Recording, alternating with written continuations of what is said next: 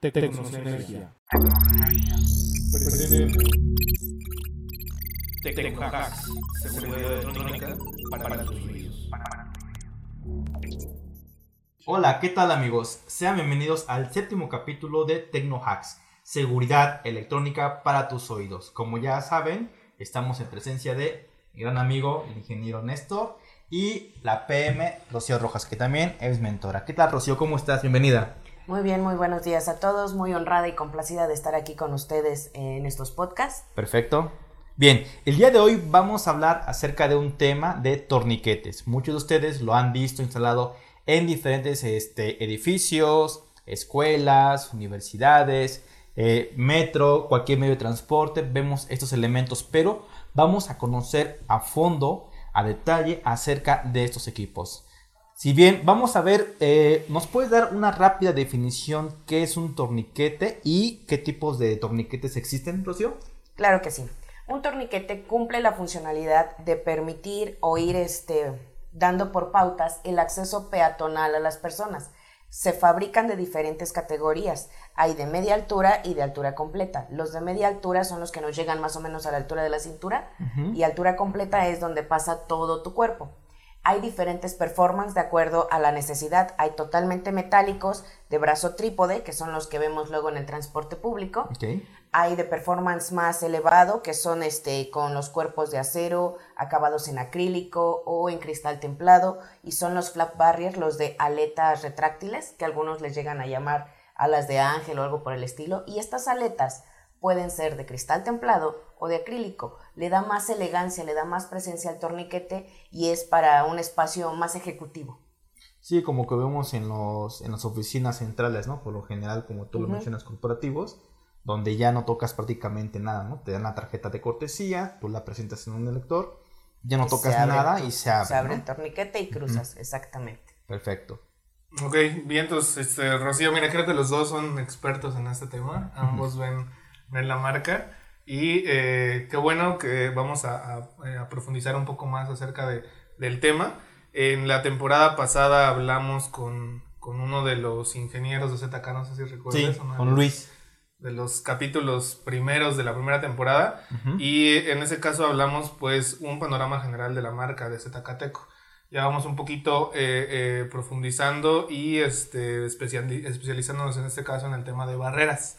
¿Vale? Y este, pues bueno, aquí como deben saber, en, en, Tecnosinergia tenemos la marca de Zcateco, que como bien dije, ambos son ingenieros. Y en el caso comercial está Rocío, en, la parte de, eh, este, técnica y de ingeniería y de desarrollo de proyectos, de igual forma está Adán.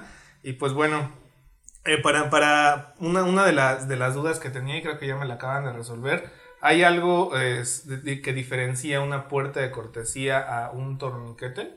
Y eh, bueno, creo que ya me lo, me lo, respondiste, pero no sé si quieres agregar algo más. Sí, vamos a ahondar un poquito más, por si no había quedado muy claro. Una puerta de cortesía también se considera un torniquete, pero nosotros le ponemos ese título. ¿Qué diferencia tiene? Básicamente es el ancho del carril que te permite. Un torniquete normal de brazo trípode o de aleta de cristal te va a dar un carril como de unos 50 centímetros, nada más el espacio donde cabe una persona. Una puerta de cortesía, como su nombre lo dice, nos tiene que dar más espacio para permitir, por ejemplo, el acceso de personas en silla de ruedas, que vengan en muletas, este, o simplemente el de mensajería que luego llega con su plataforma, con todo el cargamento, si tiene que pasar alguien con un diablito, cosas por el estilo, que va a ocupar más espacio y no te va a caber en un carril normal. Estas puertas de cortesía se pueden configurar a que una persona en recepción con un botón les dé apertura y les marque el paso o que sea también parte de tu acceso y como decíamos, pasas con tu tarjeta o dependiendo de la tecnología que le pongas para el cruce, sea por reconocimiento de palma, de huella, de rostro, de tarjeta, de contraseña, por botón, como lo necesites. Ok, ok. Eh, desde su perspectiva, desde hace algunos años, eh, ¿cuáles, son, ¿cuáles han sido los avances tecnológicos en el tema de torniquetes, hablando de 10 años para acá? Ha sido lo mismo, eh, ha mejorado un poco, se han integrado nuevas funciones, no al torniquete, pero sí a los softwares de administración, que ha habido de mejoras desde hace 10 años para, para acá en este tema. Hablando de los torniquetes del mecanismo, una evolución y comprensión mejor del usuario de 10 años a la fecha se puede reflejar, por ejemplo, en las piezas de refacciones, si es que se llega a dañar, son un poco más accesibles. Segundo, el diseño. Anteriormente los primeros torniquetes tenían las placas de control abajo, en las patitas o en la base. Y a lo mejor no te da mucho, mucho cauce, mucho énfasis.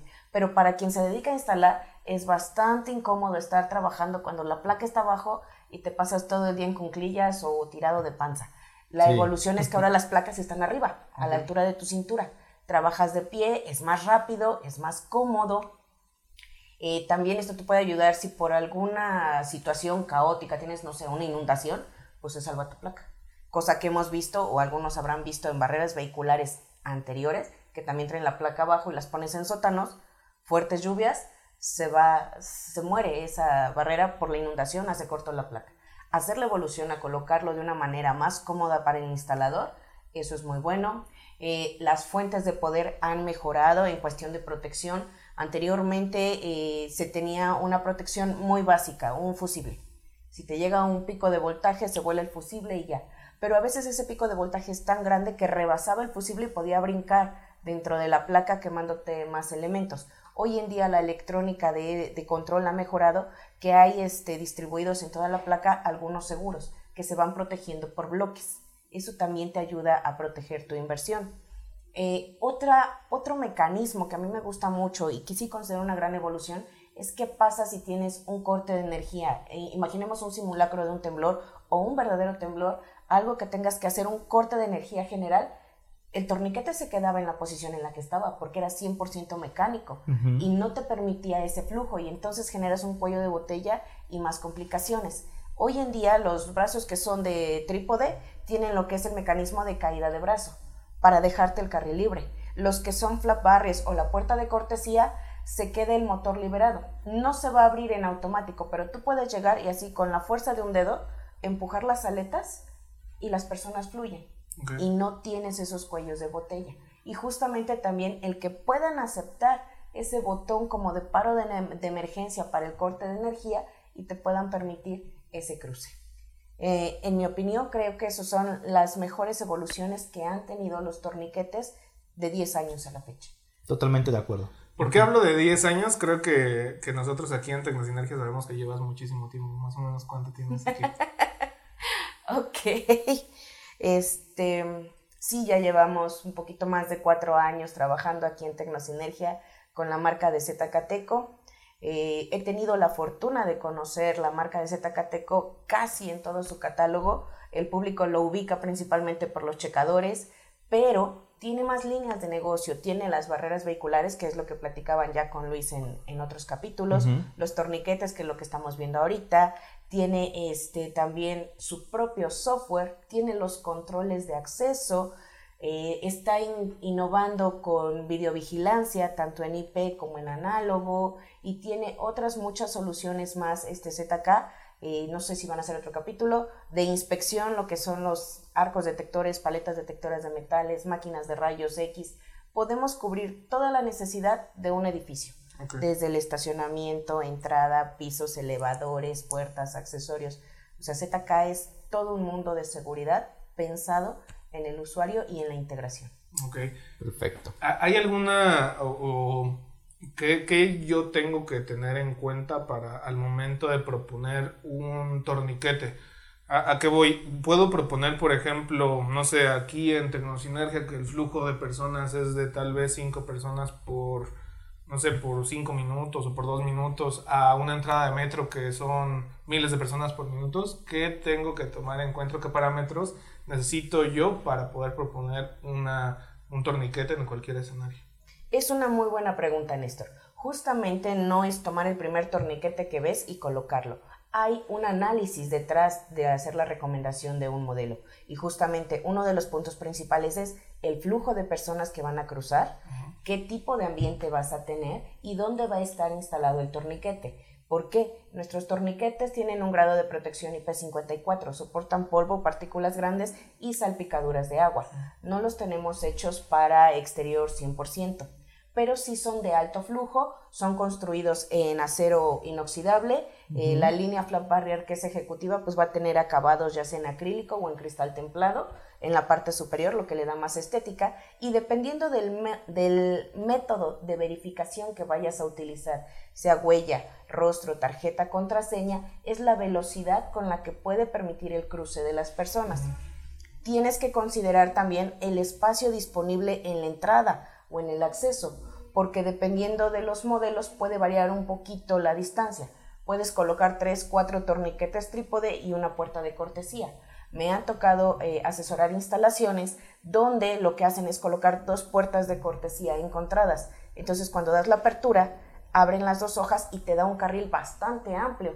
Y me ha tocado lugares en los que ponen los, los de brazo trípode súper pegaditos, o sea, milimétrica la medida, pero te va a controlar ese flujo. Entonces tienes que ver el espacio disponible, el aforo de personas que van a cruzar, si vas a contar también con horas pico, porque hemos hecho eh, en algunos lugares que por alguna razón no calcularon el aforo o las horas pico, han tenido que hacer una implementación que yo considero que no es tan buena, pero para ellos es funcional.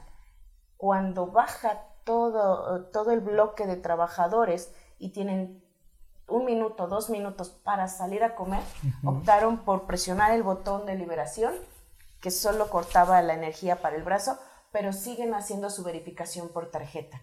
Te digo que no se me hace tan funcional porque no estás aprovechando lo que es el torniquete, pero ahí el problema fue que no hicieron un buen cálculo, por ejemplo, en su espacio y en los puntos de salida que necesitaban.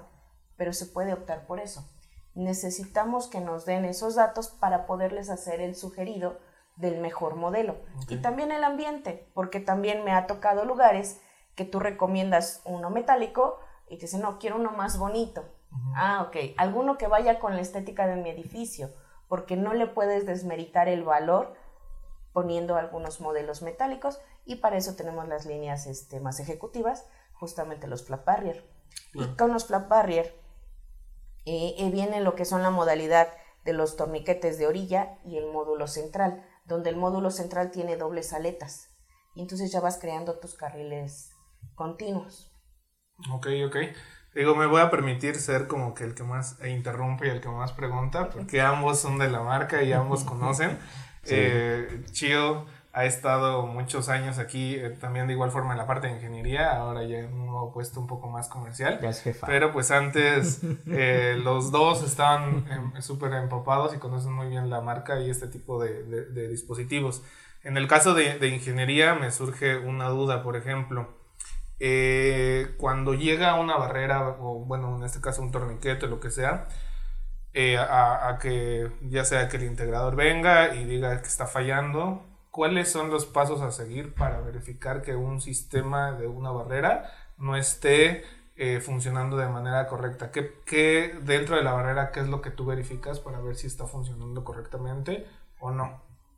Pues yo creo que la primera parte, que todo todo técnico, todo ingeniero, todo integrador debe de revisar es... ¿Está conectado o no? Está conectado. Exactamente. Claro, ¿no? Es un tema bastante trivial. Sí. Pero siempre, siempre es tu multímetro. Mides que haya voltaje, el voltaje correcto. Exacto. Ves si tenemos algún interruptor, algún apagador. Después de verificar la alimentación, pues lo siguiente es verificar el cableado.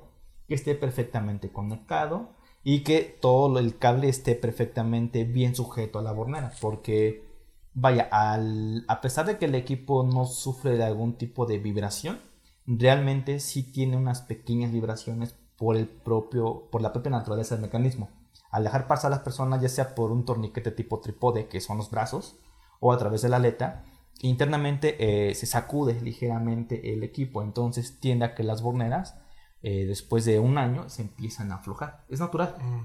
Entonces, si, si, ustedes abren el mecanismo y revisan de manera visual todas las clemas y todas las borneras que estén conectadas, realmente no es una revisión completa. Tienes que literal agarrar tu cablecito y darle un tironcito.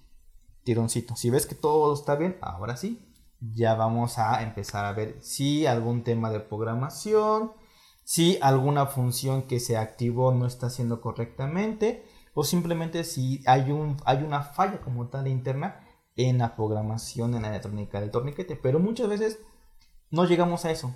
El 90% de falla es desde la alimentación al cableado. Ahí está la mayoría de fallas. Son pocas, porque se ha habido, pero son pocas, la que llegamos a la tercera etapa, que es ya la electrónica como tal del torniquete. Y muchas veces la primera etapa, que es la energía, la segunda etapa, que es el cableado, se resuelve o se visualiza con el tema de instalación.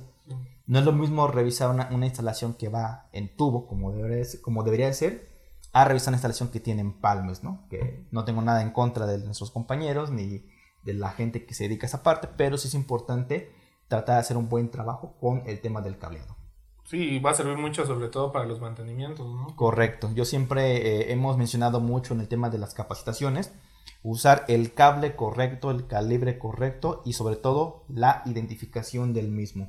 Aunque le pongan una cinta masking y le escribas, no sé, tus claves, A1, A2, A3, alimentación, pulso de apertura, lo que tú le quieras poner, pero que tú lo tengas identificado. Para que el de mañana, si va eh, algún compañero de tu cuadrilla, él sepa identificar tus códigos, eh, él sepa identificar la, la, etiqueta, ¿no? Este cable que viene de mi panel al donde va el torniquete, eh, chécate este cable, que haya continuidad, que te mande un pulso y ya con eso se resuelve mucho, mucho el tema del soporte. Ok, hablemos de un poquito del tema de garantías. Y eh, de igual forma hablaste de toda este, esta parte de qué, qué, es lo que falla, pero dentro del, equipo, ¿cuáles son las piezas que sufren más desgaste al momento de pues ya tener un equipo, por ejemplo, en, en un mantenimiento preventivo o correctivo? Ok, eh, las, las piezas que tienen más desgaste son las que tienen como tal este, fricción.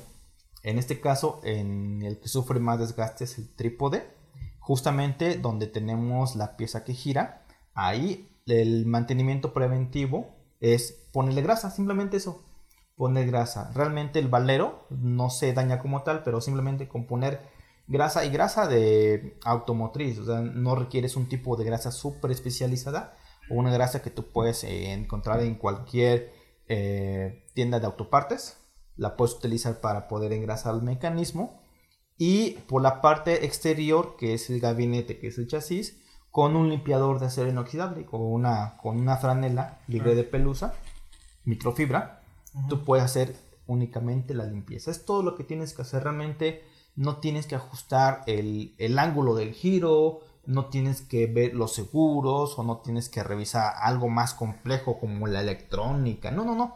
Es muy sencillo. Es prácticamente engrasar los mecanismos que sufren desgaste por rotación y la limpieza externa únicamente. Y como lo mencionaba Rocío, la ventaja de nuestros equipos es que toda la electrónica se encuentra en la parte superior. Por si en algún momento se llega a inundar o llega a elevar el agua, aunque cubra parte del pie del torniquete, no sufre un daño considerable a la, electrónica como tal. ¿Y garantía? Garantía. Todos los dispositivos de ZK tienen un año de garantía por defecto de fabricación. Ok, ok. ¿Y eso cómo, cómo procede? ¿Llega, ¿Llega el cliente aquí a Tecnosinergia y qué, cuál es el procedimiento para que se aplique la garantía? Ok, primero tiene que reportar si tiene alguna falla, hacer las pruebas como las que dijo Adán. Sí. Este, en algunos casos, o en la mayoría de los casos, va a necesitar hacer una llamada a soporte técnico para levantar su ticket y que quede su historial. Si se determina que el dispositivo sí tiene una falla, ya pasando las tres, las cuatro etapas que mencionaba Dan, eh, se le va a pedir que nos mande alguna evidencia. Eso nos ayuda muchísimo, porque a veces el tratar de describir una falla es más complicado que tomar una evidencia fotográfica o de video. En serio nos ayuda muchísimo y que nos dé también un panorama de cómo está instalado, cómo está conectado. Ya teniendo esa evidencia, determinando que si es un problema, se va con el departamento de garantías. Ellos nos van a indicar si es necesario que nos manden todo el torniquete a la sucursal más cercana o si se puede desmontar solo una sección y que sea la que nos envíe. Y ya con el departamento de garantías gestionamos la reparación o posible cambio dependiendo del grado de, daño. Ok, ahora, eh, eh, para, por ejemplo, eh, ahorita que se están reactivando todos estos eventos masivos, sobre todo en estadios o áreas este, de libre, bueno, al aire libre, ¿cómo yo podría utilizar uno de estos equipos para instalarlo provisionalmente en cualquiera de estos eventos, es decir, sin hacer obra civil, sin fijarlo, sin ponerlo. O sea, puedo hacerlo, es, decir, yo puedo utilizar uno de esos para el momento de que yo venda los boletos, eh, ponga, no sé, un, este código QR dentro de, la pulsera y en vez de, este, de, que alguien esté ahí revisando los boletos, utilizar un torniquete para que te dé acceso. ¿Se puede? Sí. ¿Cómo, se, cómo se haría ese tipo de, instalación? Es decir, sin, sin eh, instalarlo físicamente, es decir, sin montarlo, sin fijarlo. Ok. Creo que primero sería determinar el modelo de torniquete, dependiendo de tu evento, si requieres uno de media altura o uno de cuerpo completo. Totalmente de acuerdo. Es que los de cuerpo completo viene como en una pequeña jaulita. Como jaula, sí. Ajá, y entonces te permite nada más el cruce de una sola persona. Que es el máximo control que podemos ofrecer al mercado, ya que, pues como lo han visto, mucha gente se salta al metro. Lo mismo puede pasar con los torniquetes de, media altura. Pero sí, se puede cualquier, inclusive me puedo atrever a decir que cualquier modelo de torniquete que nosotros tengamos en nuestro catálogo de Tecnosinergia puede ser montado de manera provisional. Por la naturaleza de la construcción recomendamos siempre los trípodes o los de cuerpo completo. Eh, aquí la ventaja, qué bueno que hiciste esa pregunta, nuestros equipos como tal, muchos clientes llegan a preguntar así específicamente, oye quiero tener un control en un estadio, en un este, concierto y quiero tener un control. Tenemos la solución completa como tal. Nosotros ayudamos a complementar. Mis equipos son 100% compatibles con cualquier mecanismo de control de acceso. Si nuestro cliente ya tiene el, el, método de cobro, el método de impresión de algún código QR o alguna pulsera con RFID, podemos ayudar a tener una lectora en el propio torniquete y pasar ya sea con, la, con la propia este, pulsera o con un código a través del torniquete y permitir el acceso. Se puede montar inclusive en una tarima, de hecho hubo un proyecto hace, hace un año donde montaron en, en pallets lo que fueron esos torniquetes porque tuvieron este tipo de eventos. Y no es de que en el catálogo lo busquen así, torniquetes para eventos masivos al área libre, no, sino que hacemos la integración nos acoplamos a prácticamente a cualquier sistema del mercado. No tiene que ser todo Zcateco, no todo tiene que ser UNB, no todo tiene que ser Meriva, no. Podemos integrar con diferentes marcas nuestros equipos para ofrecer una solución al integrador. Como tal, eh, explicar ese tema, pues nos llevaríamos muchas horas porque tendríamos que hablar acerca de las condiciones, porque igual nuestros equipos no son para exterior, habría que tener eh, alguna protección, contra la intemperie, lluvia, sol. Eh, el cableado es importante mencionar que hay que usar un tipo de canaleta para exterior, no sé, de, media caña, donde las personas no, no, puedan este, doblar o maltratar el cableado, porque los equipos pues se alimentan a 110 de corriente alterna, y pues mandar los pulsos, ¿no? Y el contador. Entonces, toda, toda esa comunicación o toda esa infraestructura sí tiene que ir de la mano junto con el integrador para que la ayudemos como tal a integrar nuestros equipos a esa solución de cobro y de registro automático de personas. Claro, sí. Ah, interesante y más por el tema, por ejemplo, de ahorita que, que se ha sonado mucho.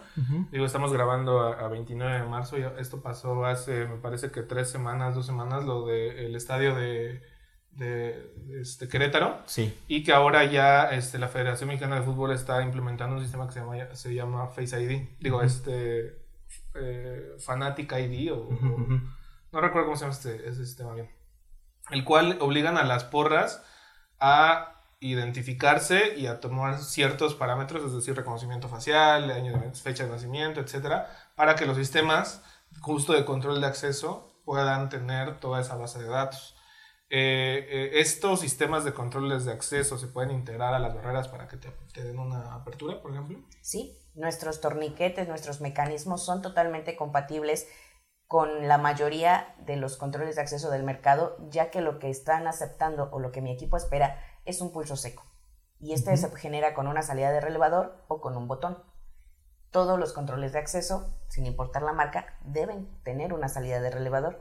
Por lo tanto, se hace la comunicación integral y directa, también los pulsos del botón y lo que mencionabas de esta necesidad de seguridad no sería solamente poner el mecanismo del torniquete, sería complementar también con los aspectos de inspección, lo que es el arco detector de metales, la paleta detectora de metales y si el espacio lo permite, y si es, no sé si llegan a entrar con algunas maletas o objetos, a poner una máquina de rayos X para hacer justamente esa inspección, ¿no?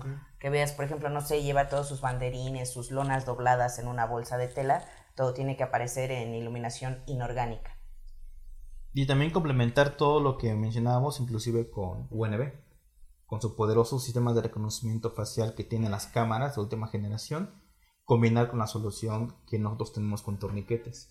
Y así, si algún integrador está interesado en la solución, pues que se acerque a los expertos por la parte de inteligencia a través de videovigilancia y por la parte de seguridad con los torniquetes para poder, pues sí, ofrecer, implementar esta solución para esas nuevas necesidades que, bueno, por desgracia está ocurriendo en nuestro país, pero que es un eh, nuevo mercado que nosotros podemos aprovechar.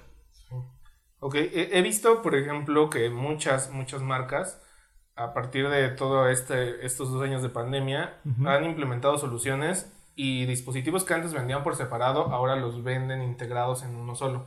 Por ejemplo, sea el caso de eh, los este, arcos detectores, que anteriormente únicamente era detector de metal y ya, pero ahora hay algunas marcas que ponen un panel de reconocimiento facial y aparte la, la parte de este, para, para, el acceso. ¿En torniquetes hay, hay algo así en, en, en ZK, nuevos, nuevos modelos que se hayan integrado así?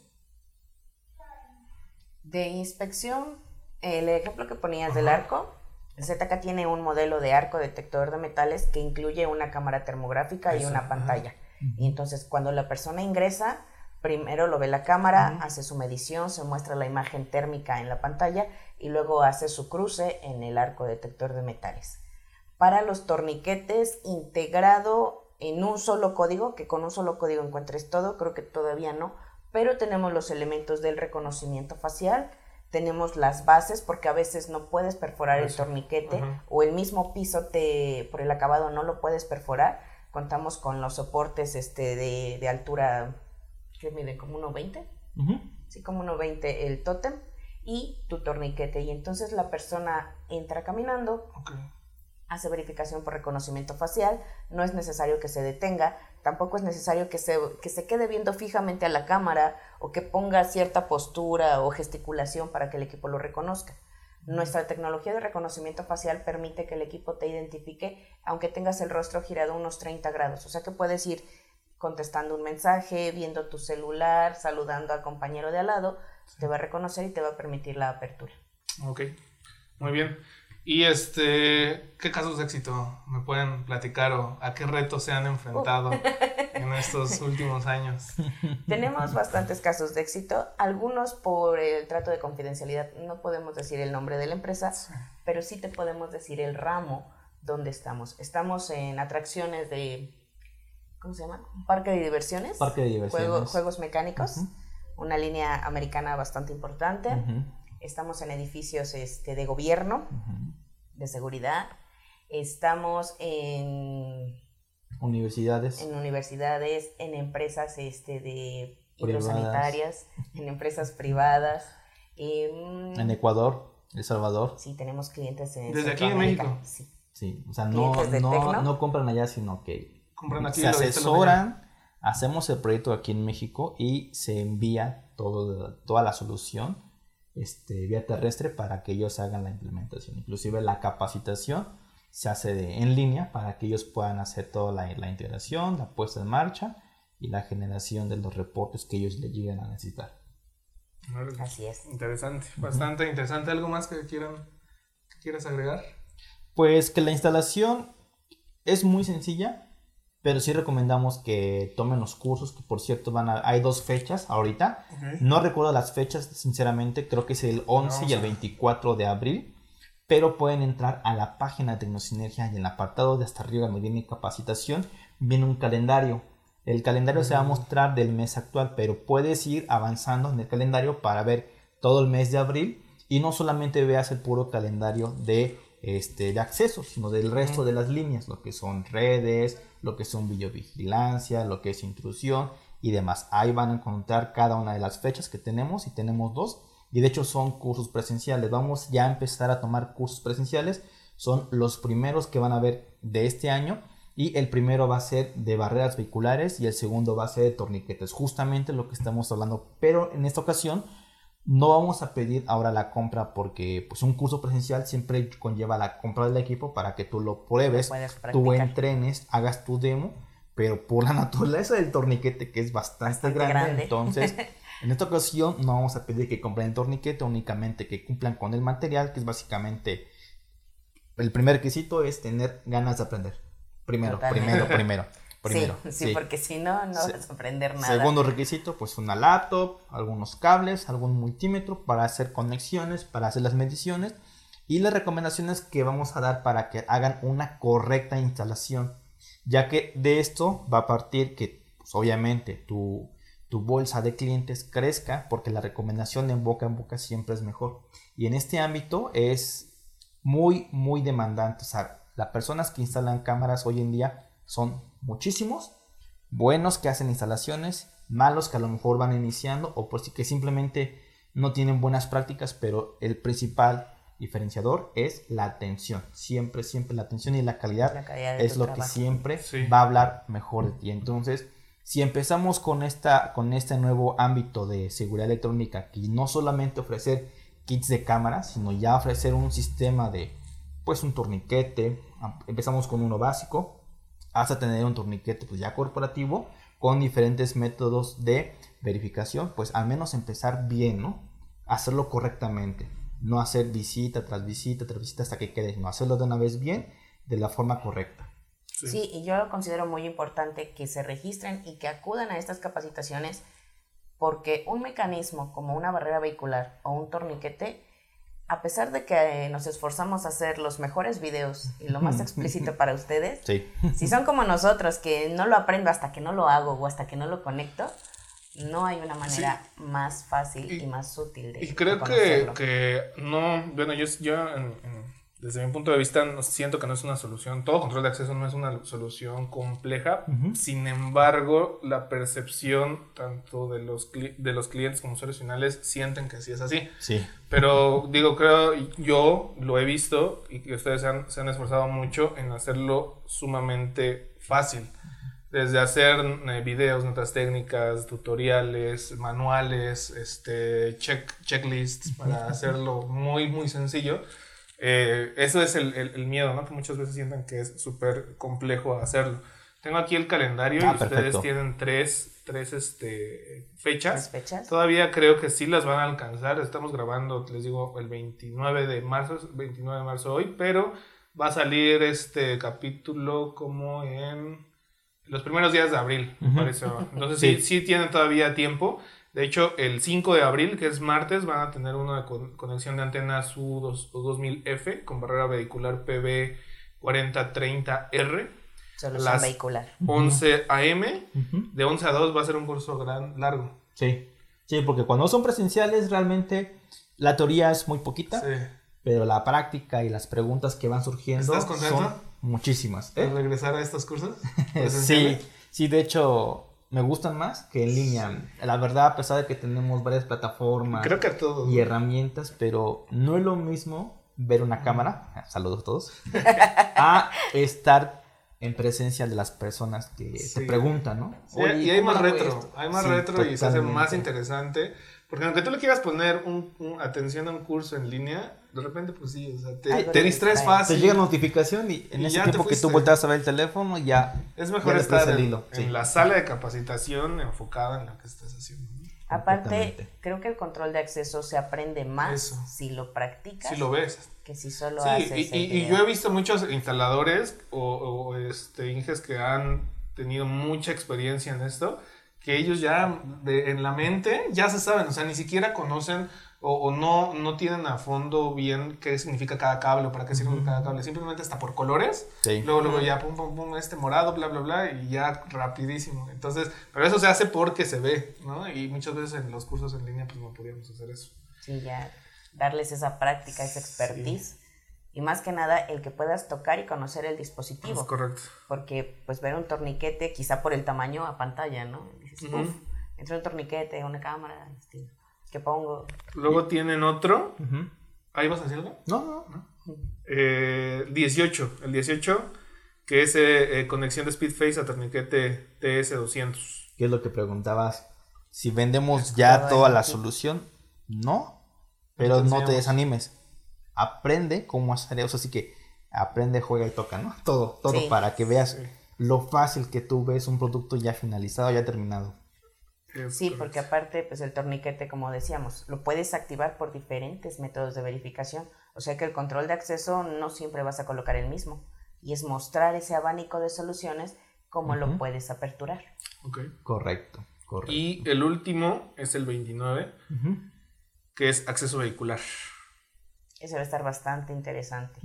Todos los mitos, retos, lo que necesitas para un correcto acceso vehicular. Porque hay cosas que nunca se nos ocurren o que nunca pensamos que tenemos que instalar, como los sensores de protección y de cierre. Correcto. Y el tener la ausencia de estos se in- interpreta solo en una respuesta. ¿Quién paga el golpe? Entonces, a lo mejor es algo muy sencillo, quizás sea lo más eh, económico de toda la solución, pero sin eso tienes grandes problemas de ¿y quién paga el golpe? Ujú. Excelente. Pues listo. Creo que yo no tengo otra, otra pregunta. ¿Algo más que deseen agregar? ¿Algo que desees? Pues de mi parte únicamente agradecer a nuestra PM, Rocío Rojas, por estar presente aquí en este nuevo capítulo, en este nuevo podcast. Ojalá eh, veamos próximamente nuevos temas, que- porque como me lo mencionaste, pues sí, ZK abarca una gran parte de soluciones y sobre todo eh, cómo se integran ¿no? con otras marcas. Sí, porque si muchos de ustedes ven en el catálogo, oye, quiero, quiero un torniquete, una barrera vehicular que me abra cuando sea reconocida por una cámara de UNB, ¿dónde encuentras? Pero ya con los cursos que van a tomar próximamente, van a saber cómo resolver ese tipo de preguntas, ¿no? Que muchas veces el usuario final te llega a hacer, ¿no? Sí, sí y también eh, pedirles a, a- a nuestros amigos que nos están viendo que de igual forma cualquier inquietud o cualquier tema que deseen que profundicemos, lo podemos hacer. O algún Eh, tema, algún tema que les interesa que platiquemos, Sí. lo podemos Así abordar en las siguientes sesiones. Invitamos de nuevo a Rocío y, que nos expliquen ambos, ¿no? Sí. Pues listo. Eh, muchas gracias Rocío, gracias Adán. Gracias Eh, a ustedes, gracias. a su público. Gracias a, a todos los que están escuchando, escuchando o viendo el podcast en cualquiera de nuestras plataformas. Nos vemos en un nuevo capítulo. Y bueno, hasta luego. Gracias. Muchas gracias, Tecno amigos, que tengan un excelente día. Gracias.